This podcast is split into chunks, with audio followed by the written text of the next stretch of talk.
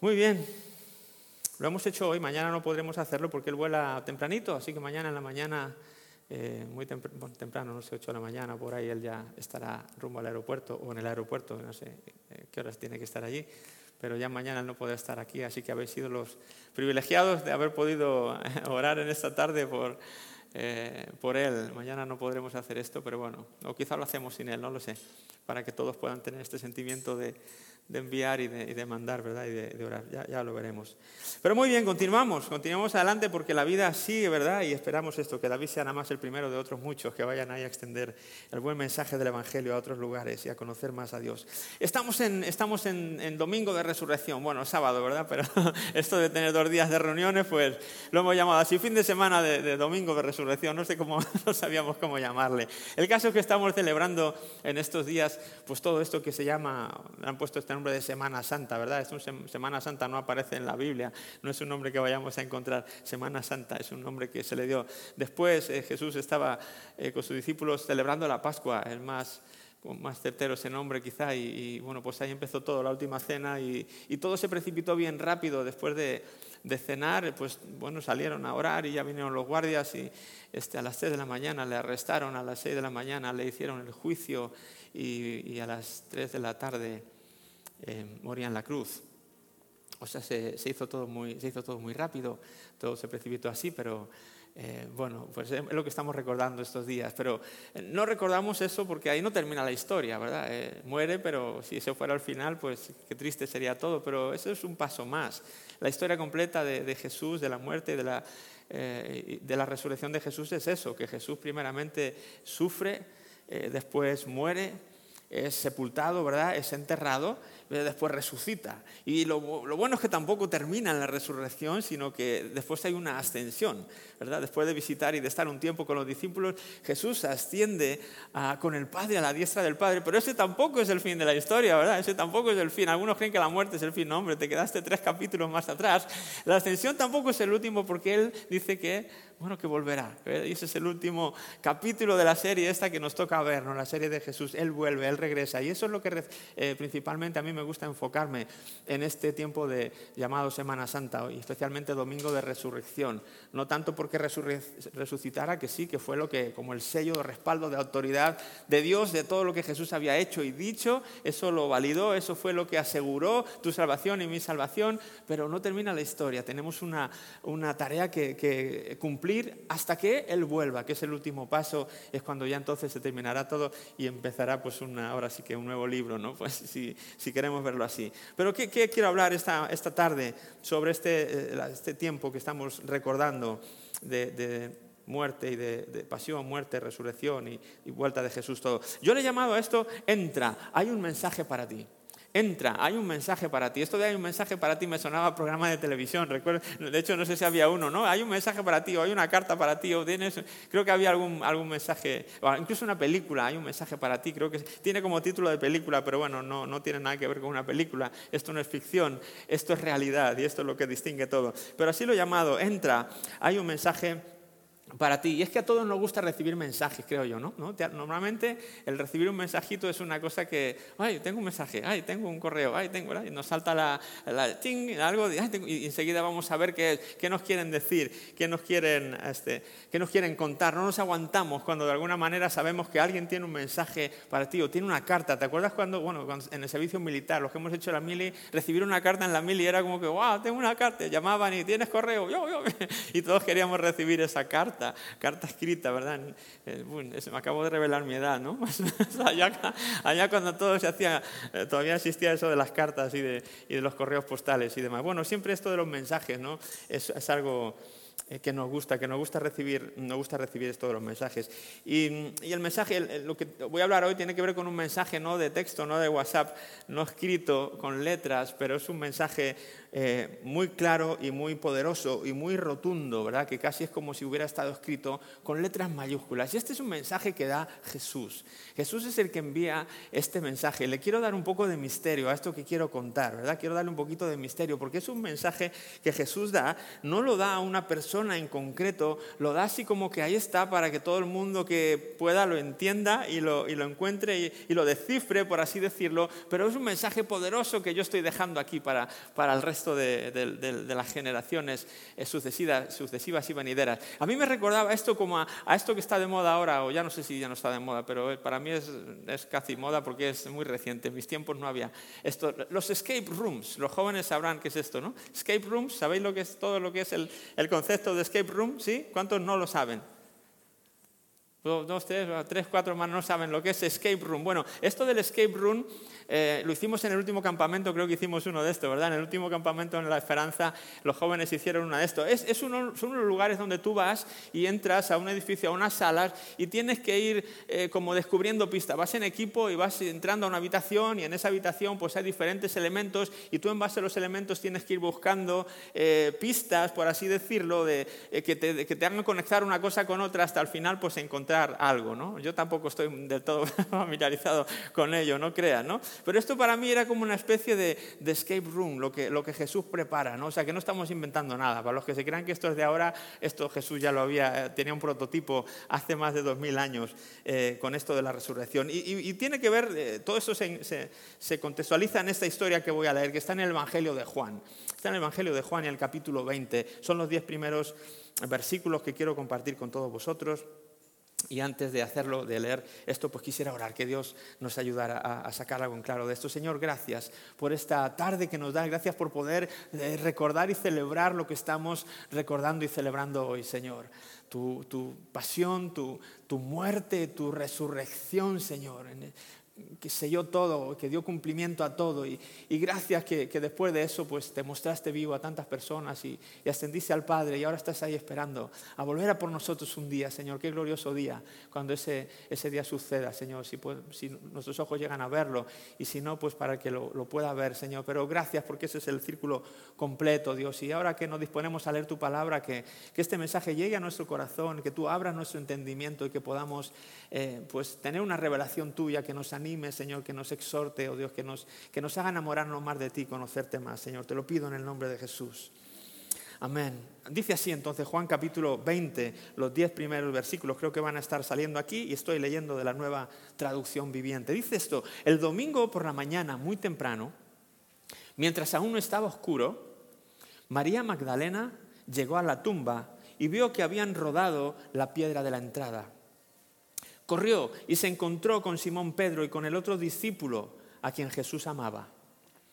Les dijo, sacaron de la tumba el cuerpo del Señor y no sabemos dónde lo pusieron. Pedro y el otro discípulo se dirigieron a la tumba. Ambos iban corriendo, pero el otro discípulo corrió más a prisa que Pedro y llegó primero a la tumba. No, no voy a hacer el chiste aquí, no, no se preocupen, ya lo he hecho muchas veces. Luego al final, si quieren, les explico cuál es el chiste de, este versículo. Dice, se agachó a mirar adentro y vio los lienzos de lino apoyados ahí, pero no entró. Luego llegó Simón Pedro y entró en la tumba.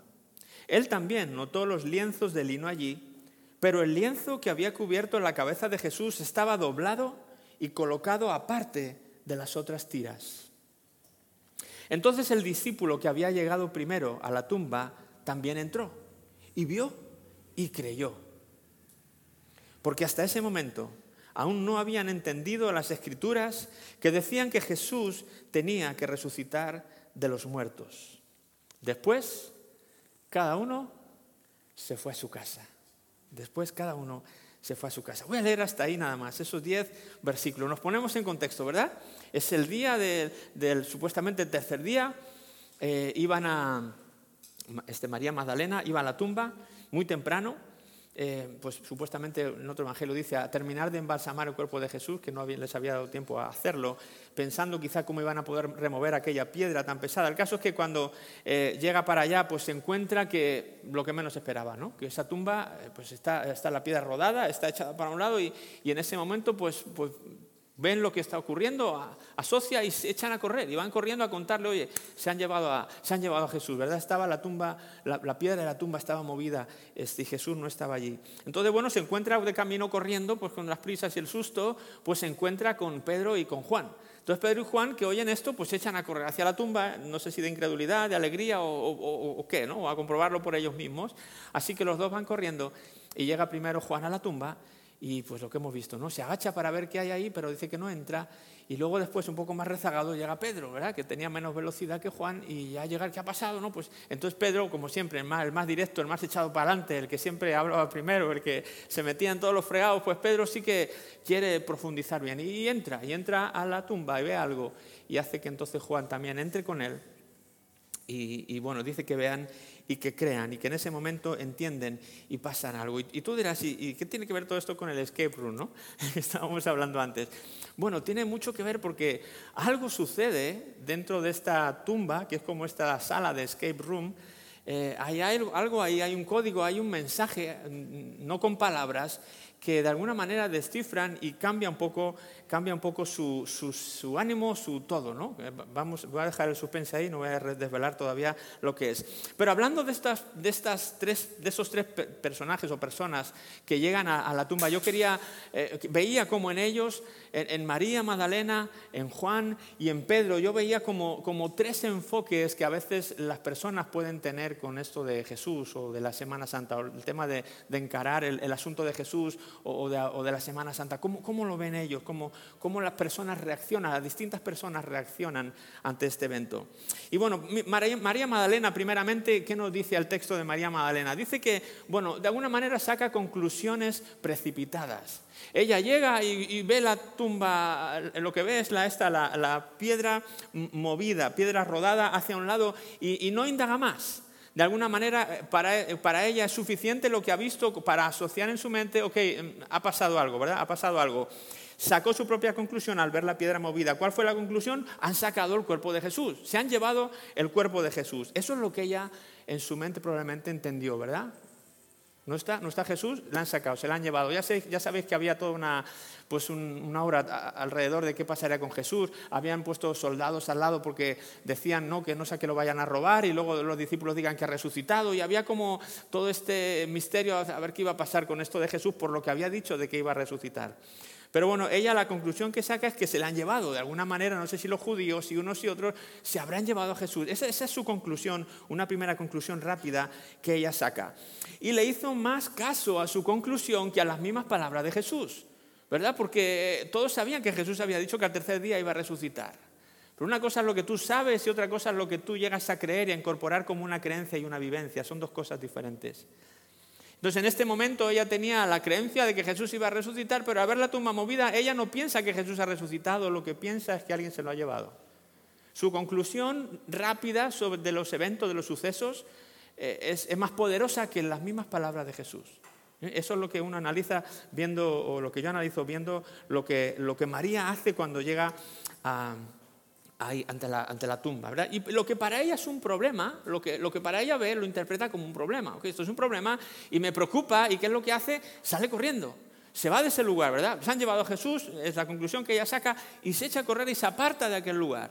Se vuelve a buscar a otras personas, no, no se preocupa en indagar más, se va corriendo para otro lado. Sabía que Jesús había muerto y ahora no sabía dónde estaba.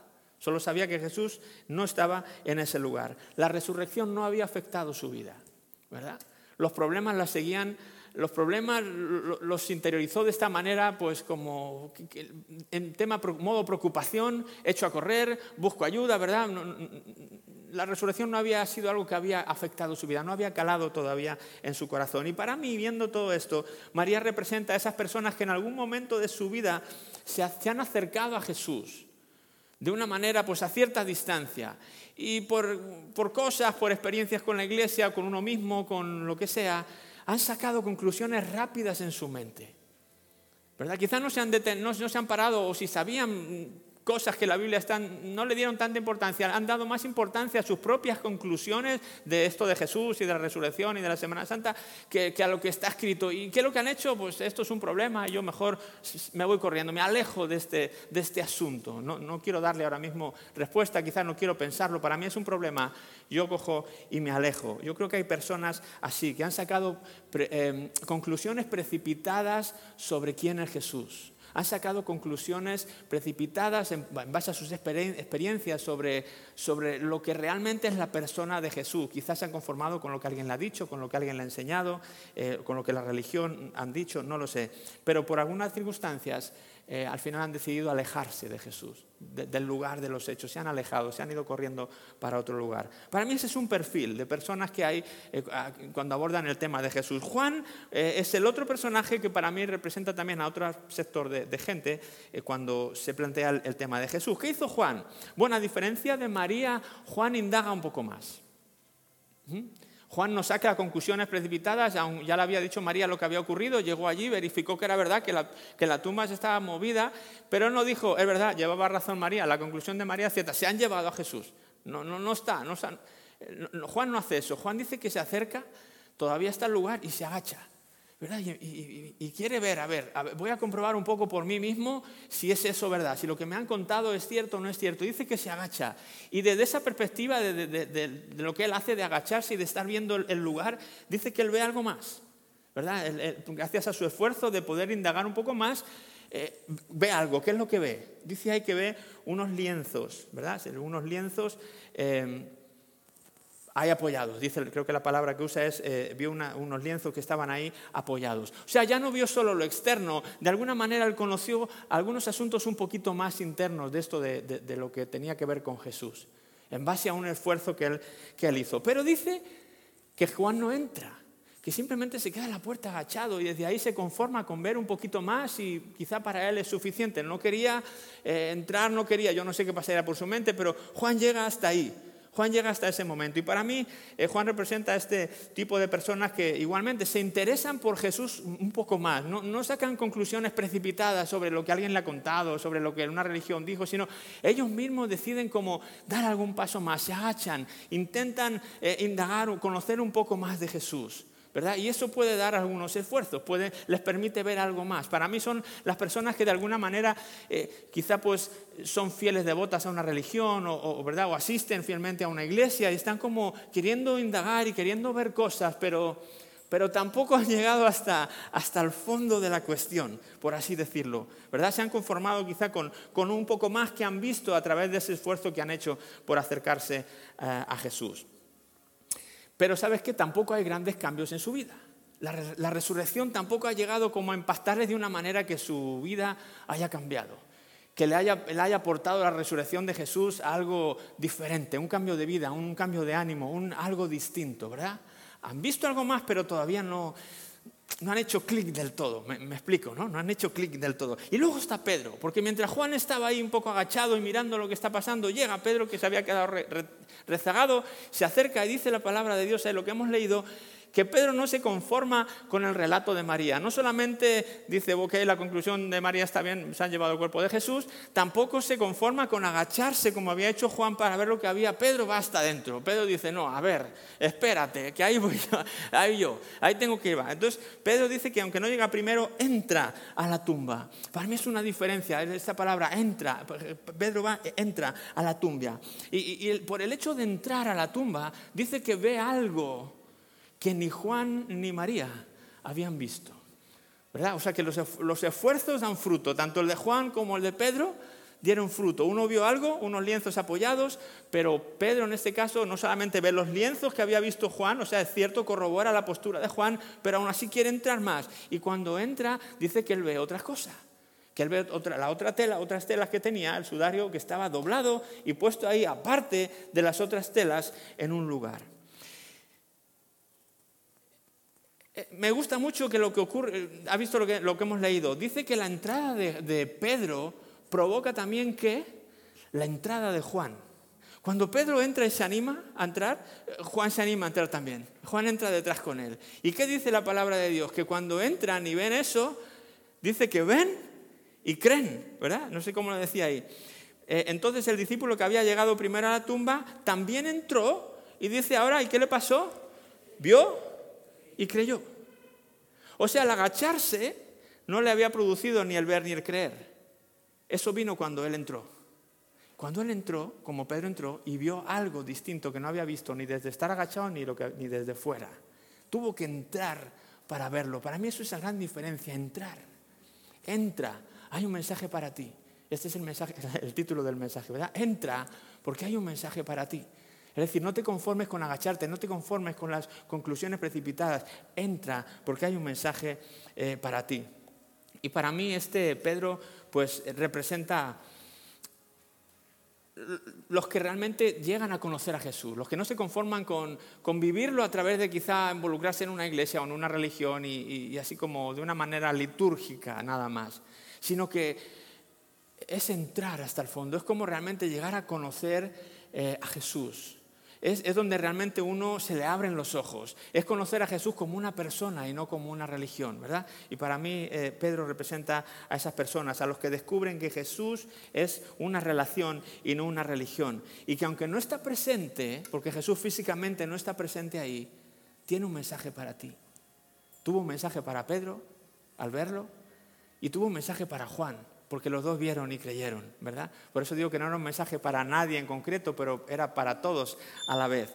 Pero para mí este Pedro representa a estas personas que son capaces de entrar hasta el fondo de, la cuestión de conocer a Jesús, de encontrar los mensajes que Él tiene preparados, de cifrarlos y dejar que eso transforme sus vidas, sus corazones, sus creencias, su fe, todo.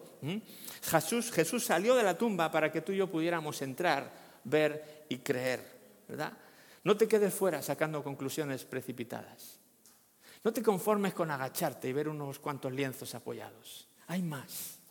Entra para que tú también puedas ver y puedas creer y puedas recibir palabras que Jesús mismo te quiere dar que pueden cambiar y transformar tu vida, tu historia. Compruébalo por ti mismo. No vivas a Jesús en base a lo que otros te han contado. No digan, no, es que Jesús no existe, no, es que Jesús... Pero, pero tú te has atrevido a entrar. O solamente estás hablando por la experiencia de otro, ya sea que sea una, una conclusión precipitada o que sea que alguien se agachó y te... ¿Verdad? Entra, entra y descubre lo que Dios eh, quiere decirte. Bueno, y ¿dónde está el mensaje? Uno, tú dirás, pero ¿qué, ¿qué, mensaje me estás hablando? ¿verdad? ¿Cuál es esto del, bueno, pues el mensaje que, le dio Jesús a Pedro fue, fue, prometedor y lo dejó escrito sin palabras. Lo dejó escrito sin palabras. Em, lo dejó con una tela, dice ahí, mm, bien dobladita, aparte, dobladita, aparte de las demás telas, en otro lugar. Que fue necesario entrar. Es, esa tela no era simplemente un hecho de decir, bueno, pues, ¿qué misterio tienen? Tú, tú puedes decir, ¿qué misterio tiene una tela doblada? Pues no sé lo que me quieres decir todavía. Bueno, mm, ahora quizás lo entenderás. Alguno dirá, bueno, pues puede, significar solamente pues, que Jesús era muy ordenadito, ¿verdad?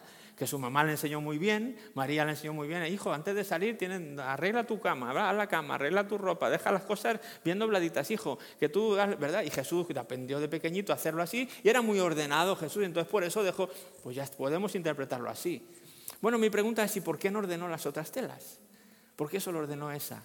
¿O por qué solo dobló y colocó esa? Si fuera ordenadito, pues lo habría hecho, hubiera dejado también las otras telas de la misma manera, ¿verdad? Para tener coherencia. Pero, pero no, no sucede así.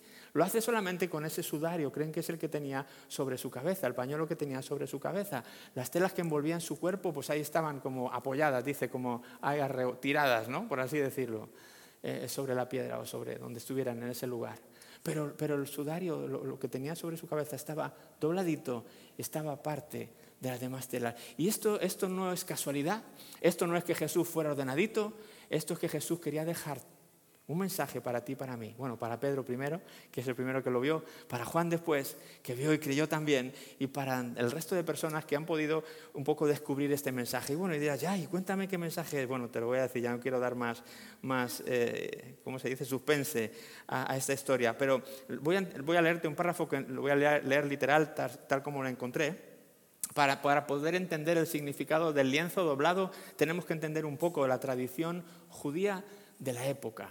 Es muy importante a veces echar mano de otros recursos que no son solo la Biblia, que nos aportan información de cosas culturales del momento, ¿verdad? De, muchas áreas de la vida. Y esta es una de ellas. ¿verdad? ¿Por qué? Vamos a verlo. Dice que el lienzo doblado tiene que ver con una dinámica diaria entre el amo y el siervo. Y todo niño judío conocía bien esa dinámica. El siervo cuando preparaba la mesa de comer para el amo, procuraba tener la certeza de hacerlo exactamente de la manera deseada por su señor. Eran dinámicas de la época. Después que la mesa era preparada, el siervo quedaba esperando fuera de la visión del amo hasta que él terminase de comer. El siervo no se atrevería nunca a tocar la mesa antes de que el amo hubiera acabado. Al terminar, el amo se levantaría o se levantaba, se limpiaba los dedos, no sé, no sé si así, con, la servilleta, ¿verdad? Que tuviera, se limpiaban los dedos, dice después se limpiaba la boca, se limpiaba la barba y hacía una bola con la servilleta y la dejaba en la mesa. así como cuando haces tú, con tus calcetines, cuando te, haces, te lo quitas por la noche, pum, un reguño así, lo, eh, hacemos un reguño y dejabas ahí la servilleta, ¿de acuerdo? Eh, vamos a llamarlo servilleta. El lienzo arrugado quería decir, he terminado. De hecho, creo que todavía en nuestros días tenemos, yo no lo sé bien, pero la gente que entiende de protocolos y etiquetas, creo que cuando tú terminas de comer, la manera de tú dejar los tenedores indica si has terminado o si quieres que te sirvan más, ¿verdad? Ah, me están haciendo así algunos. No sé si es si los pones así en el plato o si los pones en la misma dirección, creo que tiene un significado igual, es decir, he terminado de comer o, o ponme más, mm, ponme más comida, ¿verdad? Hasta el día de hoy tenemos significado, mensajes ocultos, por así decirlo, con gestos. Y este era uno de los casos, ¿verdad? Si el amo terminaba, se limpiaba y dejaba la servilleta, era, he terminado, estoy saciado, no quiero más. Entonces el siervo podía entrar y recoger la mesa. Ahora bien, dice si el amo se levantaba y dejaba el lienzo dobladito, ¿verdad? Al lado del plato, el siervo no osaría nunca tocar aún la mesa, porque ese lienzo doblado quería decir algo. ¿Sabes qué quería decir? Volveré. Volveré. Así que cuando Jesús resucita, tiene el tiempo de dar este mensaje que, Pedro y Juan captan rápidamente porque entienden la cultura del momento. Ven y ven todas las tiras que habían envuelto su cuerpo de tirada, pero cuando entran y ven el paño dobladito, ellos se asocian y entienden. Y ahí dicen que ven y ahí dicen que creen, porque de alguna manera todo cobró sentido. No se habían llevado el cuerpo como María había dicho, no había pasado nada. Lo que había pasado era que Jesús les estaba diciendo, chicos, he resucitado, esto no es el final, volveré, volveré, no se atrevan a tocar la mesa, volveré, ¿verdad? Volveré a por ustedes. Así que ese es el mensaje que tiene que dar. Así que cuando pensamos en Semana Santa no es para mirar atrás y contemplar la pérdida. Yo veo a mucha gente viviendo estas fechas como que, ah, hemos perdido a Jesús, hemos perdido a Jesús, pobrecito, ¿verdad? Y con lo que sufrió y, y todo esto como con un sentimiento de pérdida, de, mirar al pasado para, para, lamentarse, para ver todo lo que sufre, y, no son capaces de ver más allá de eso. ¿verdad? Y es triste quedarnos en solamente esa parte de la historia porque no es el final, como estamos viendo aquí. Así que Semana Santa no es para mirar atrás y al lamentarnos, es para mirar atrás y encontrar fuerza y esperanza para nuestro futuro, sabiendo que el amo volverá, sabiendo que nuestro Señor volverá. Es Semana Santa. Eso es Semana Santa, mirar atrás y decir, gracias Señor, volverás. Estamos cantando aquí, la tumba no le retuvo, y, ¿qué estamos diciendo? Y Él va a volver, y Él va a volver, y estamos aquí esperando, estamos esperando a que eso suceda. Y mientras Él vuelve, Él quiere seguir hablando contigo. No quiere que seas una persona como María, que te acercas y de lejos sacas conclusiones, ni como Juan, que te agaches un poco. Él quiere seguir comunicándose contigo. No está físicamente presente, pero está en tu corazón y quiere estar en el corazón de cada ser humano y quiere seguir dando esa, fe en el corazón de cada uno de los que se atreven a entrar a ver a Jesús como una persona y no como una mera religión o como algo um, mecánico o litúrgico. Quiero darte este versículo, Apocalipsis 3:20, que es muy conocido, quizá ya lo sabes incluso de memoria. Dice esto, mira, palabra de Jesús, mira, yo estoy a la puerta y llamo si oyes mi voz y abres la puerta, yo entraré y cenaremos juntos como amigos, dice la versión, la traducción viviente. ¿Sí? si yo estoy a la puerta y llamo, si oyes mi voz y abres la puerta, entraré. ¿Te das cuenta esta, esta idea de entrar? Es, recíproco. Es cuando tú entras a Jesús, de alguna manera Jesús quiere entrar también en ti. Quiere que, esto sea recíproco. No te pide que tú entres para que él, él, también quiere entrar, quiere ser parte de tu corazón y quiere cenar contigo juntos, dice, como amigos. No te va a tratar como un amo y un siervo. Jesús mismo lo dijo aquí en la tierra. Ya no llamaré siervos porque el, porque el siervo no sabe las intenciones del amo, pero os he llamado amigos, porque todo lo que yo mi padre quería que os diera a conocer, lo he dado a conocer, no os he ocultado nada, os he tratado como amigos. Y Jesús quiere seguir tratándonos como amigos. Quiere que entremos y, y dejarle entrar a nuestro corazón para que nos siga hablando, para que nos siga llenando de fe, para que nos siga haciendo ver y creer cosas que Él quiere darnos, que nos van a ayudar a que la espera pues sea menos dura, ¿verdad? Sea, menos, sea más llevadera, por así decirlo. Cuando entramos a Él podemos descubrir mensajes que quiere darnos, no solo para nosotros, sino también para que vayamos y los demos a otras personas. Así como Pedro entró y, provocó que otros, que eh, Juan entrara también y Juan vio y creyó, de la misma manera hay muchas personas ahí que no han entrado todavía y tú, el hecho de que tú y yo entremos puede ser un aliciente para que esa persona diga, pues yo también quiero entrar. Y solamente entonces cuando esas personas entran es que pueden descubrir por ellos mismos quién es, quién es Jesús. hay un montón de personas ahí fuera, tristes y cabizbajas, porque se han conformado con sacar conclusiones precipitadas o solamente con agacharse, pero no se han atrevido a entrar. Y esto provoca tristeza en muchos porque siguen viendo a Jesús quizá como alguien muerto, como alguien sin capacidad de cambiar tu vida. Eh, están entristecidos porque no entienden muchas cosas y encima la vida los golpea y lo están pasando mal, lo están pasando mal. Y, es, para mí es como otro grupo de personas que, siguiendo el relato de Juan, encontramos después. Eh, la, Biblia nos, cuenta, nos habla sobre los dos que iban de camino de Maús. ¿Te acuerdas esa historia?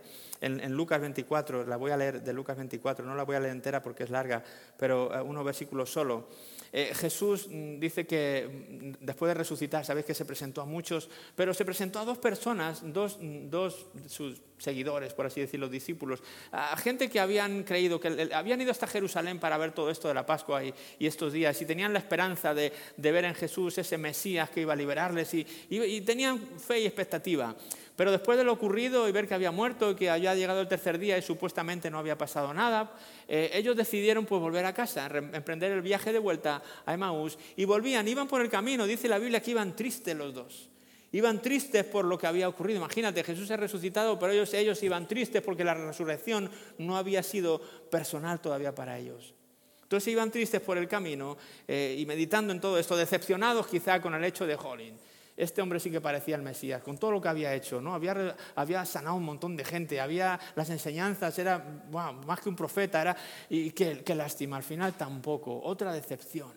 Para ellos Jesús había sido algo, pero no lo había sido todo. Les había faltado esa parte de haberle visto como el Mesías enviado del cielo. Todavía no habían entendido del todo. La resurrección todavía no les había calado a ellos tampoco. Pero tuvieron la suerte de que mientras iban de camino, Jesús mismo se acerca a ellos y de alguna manera su mente estaba velada para no reconocerle. Y cuenta la historia esto en el versículo 28 del capítulo 24 de Lucas. Para entonces ya estaban cerca de Maús y del final del viaje con Jesús, ¿verdad? Jesús empezó a hablar con ellos por el camino, les preguntó, antes de esto, les preguntó, ¿qué, qué os pasa? ¿Por qué vais tan tristes? Y le dice, ¿eres tú el único extranjero que no, no sabe lo que ha pasado aquí? De este Jesús que creíamos que era la gran cosa y al final no, era, no fue el Mesías que nosotros esperábamos. ¿Eres tú el único que no te has enterado de lo que ha pasado aquí, verdad? imagínate, dándole clases a Jesús. Entonces, eh, Jesús dice que les empieza a hablar y lo que el Mesías tenía que sufrir, les, habla de los profetas, de los salmos, de todo lo que hablan sobre el Mesías. Y van, van tan interesados hablando con Jesús por el camino que dice que casi llegan ya a Emaús, al final del viaje. Y Jesús hizo como que iba a seguir adelante pero ellos le suplicaron, quédate con nosotros esta noche, ya que se está haciendo tarde. Entonces los acompañó a casa, Jesús. Al sentarse a comer, tomó el pan y lo bendijo. Luego lo partió y se lo dio a ellos. Y dice esto, de pronto, de pronto se les abrieron los ojos y lo reconocieron. Y en ese instante Jesús desapareció. Entonces se dijeron el uno al otro, no ardía nuestro corazón cuando nos hablaba en el camino y nos explicaba las escrituras. Y me encanta esto, dice, en menos de una hora estaban de regreso en Jerusalén. En menos de una hora era como que, vamos, hemos recuperado la ilusión, hemos recuperado la esperanza, hemos recuperado la fe, íbamos en el camino equivocado, ahora, ahora hay esperanza para nosotros, ahora hemos visto a Jesús resucitado, ahora todo cuadra, ahora todo tiene sentido, vamos. Y volvieron a Jerusalén y hablaron con los discípulos y bueno, pues fueron transformados. ¿Cuándo sucedió esto? Cuando cenaron con Jesús, cuando cenaron con Él. Yo estoy a la puerta y llamo, si alguno abre su corazón, ¿verdad? Escucha mi voz y abre, dice yo entraré a Él y cenaré con Él y Él conmigo. Es clave que tú entres o que le dejes entrar. Que veas a Jesús como esa persona que quiere transformarte, que tiene un mensaje para ti. a lo mejor de una manera o de otra, pero que es un mensaje que va a cambiar tu vida. Vas a poder ver y creer de otra manera. Quizá ya creías, pero cuando experimentas al Cristo resucitado, a Jesús resucitado en tu corazón, de esta manera, eh, en una hora te das la vuelta, ¿verdad? Y lo que tenía sentido de repente ya no tiene, ahora tu sentido es otro. La tristeza que traías del camino ya se te fue y se te convirtió en alegría. Todo cambia cuando experimentamos a Jesús resucitado. ¿Cuál es la clave? Necesitas entrar necesito entrar. No te conformes con lo que te han dicho, no te conformes con simplemente agacharte un poquito, acudir aquí y allá, leer un... Entra, déjale entrar. Ten esta relación de amigo con este Espíritu Santo que nos ha sido dado. No le malgastes, no le, no le eh, desaproveches. Él vive en ti. Ana nos decía el otro día, eres como mi mejor amigo que tú puedas y tú y yo podamos desarrollar con este Jesús resucitado esta amistad profunda. En esa amistad Él te va a revelar mensajes como este del lienzo. Te va a decir, mira, yo estoy aquí, yo estoy allá, ve esto desde este punto de vista, quítate esta duda, etcétera, etcétera. Y entonces Jesús deja de ser una religión para convertirse en una relación personal contigo y conmigo. No sé cuántos en esta, en esta tarde han experimentado a Jesús resucitado, pero si no lo has hecho aún, si aún no has entrado, yo quiero invitarte a que tú puedas hacerlo, a que tú pases tiempo de calidad con Él, que vayas a casa y abras tu Biblia o sin Biblia y tengas un tiempo de, reconocer su presencia ahí contigo. Y le pidas que abra tus ojos y abra tu corazón para que le puedas entender y escuchar bien y que su palabra al abrirle te cale y te transforme y, entonces pues en cuestión de una hora pues como digo ¿no? tus prioridades se den la vuelta la dirección de tu vida incluso se dé la vuelta incluso como Juan y como Pedro verdad que dice que vieron y creyeron y fueron a contarle a los demás a decirle a los demás lo que habían experimentado y entonces se encendió esa mecha que no ha parado hasta el día de hoy querremos tú y yo ser ese alguien que lleve el mensaje de la resurrección a las personas tristes y decepcionadas que van camino a Maús hay muchos allá afuera. Hay muchas personas tristes con, Jesús, decepcionados con la religión o con Jesús, eh, cabizbajos, que solamente están esperando que alguien se acerque y les diga, oye, Jesús puede, quiere cenar contigo, ¿por qué no entras y cenas con Él y le dejas y tienes un tiempo de calidad? Él tiene mensajes para ti, Él quiere decirte cosas que pueden cambiar tu dirección, tu destino, tu futuro, incluso tu futuro eterno. Te comparto este versículo para terminar, Romanos 10, 14 y 15. Pero ¿cómo pueden ellos invocarlo para que los salve si no creen en Él? ¿Y cómo pueden creer en Él si nunca han oído de Él? ¿Y cómo pueden oír de Él a menos que alguien se lo diga? ¿Y cómo irá alguien a contarles sin ser enviado? Por eso las escrituras dicen que hermosos son los pies de los mensajeros que traen buenas noticias. La resurrección es la mejor noticia. ¿Sí? La resurrección es Jesús diciendo, volveré, volveré. Tenemos el lienzo doblado. ¿Por qué no te pones de pie conmigo? Vamos a...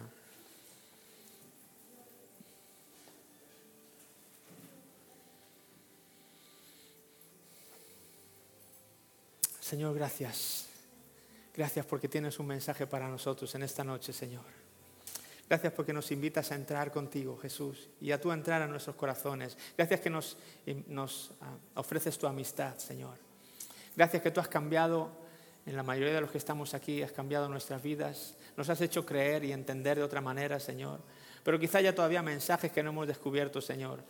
A veces es como que hemos entrado, pero hemos vuelto a salir y hemos, nos hemos quedado ahora agachados o hemos empezado a ir más para atrás y sacar conclusiones rápidas de asuntos de la vida, Señor. Permítenos no solamente entrar y salir, sino entrar y quedarnos dentro, Señor, para seguir descubriendo más mensajes que tú tienes para nosotros, más palabras de ánimo, Señor, más palabras de aliento. Sigue explicándonos, Señor, las escrituras, revelando, iluminando las escrituras como estos del camino de Maús, para que podamos entender, Jesús, las cosas que no hemos entendido bien, para que tú puedas calmar nuestras decepciones, nuestras tristezas, Señor, nuestros temores, todo aquello que, que lucha, Señor, contra nosotros, oh Dios. Ayúdanos a poder entender que tú eres esta persona que quieres una comunión diaria con nosotros, Señor. Ayúdanos a entrar contigo, Jesús, y a dejarte entrar, a cenar contigo, a tener un tiempo de calidad, de amistad, no un tiempo apresurado, Señor, contigo, sino un tiempo eh, íntimo de calidad, Jesús, diario, que transforme nuestras vidas, que nos haga olvidarnos de Maús para volver a Jerusalén, que donde tú realmente estabas, donde los discípulos estaban, de donde saldría todo, Señor. Ayúdanos a alinear nuestra vida con tus planes, Señor, siempre. A estar donde tú estás, Señor. A ir donde tú nos lleves. y ayúdanos a llevar este mensaje de esperanza a otras personas que andan tristes y cabizbajas, Señor. Que podamos ser estos mensajeros que traen nuevas noticias a otras personas, Señor. Gracias por esta gran noticia de tu resurrección y de que tú volverás, Señor. Decimos como iglesia, Señor, ven pronto. Ven pronto, Señor Jesús, te esperamos. Nuestro corazón arde por ti, te esperamos, Señor. En el nombre de Jesús. Gracias, Señor. Amén.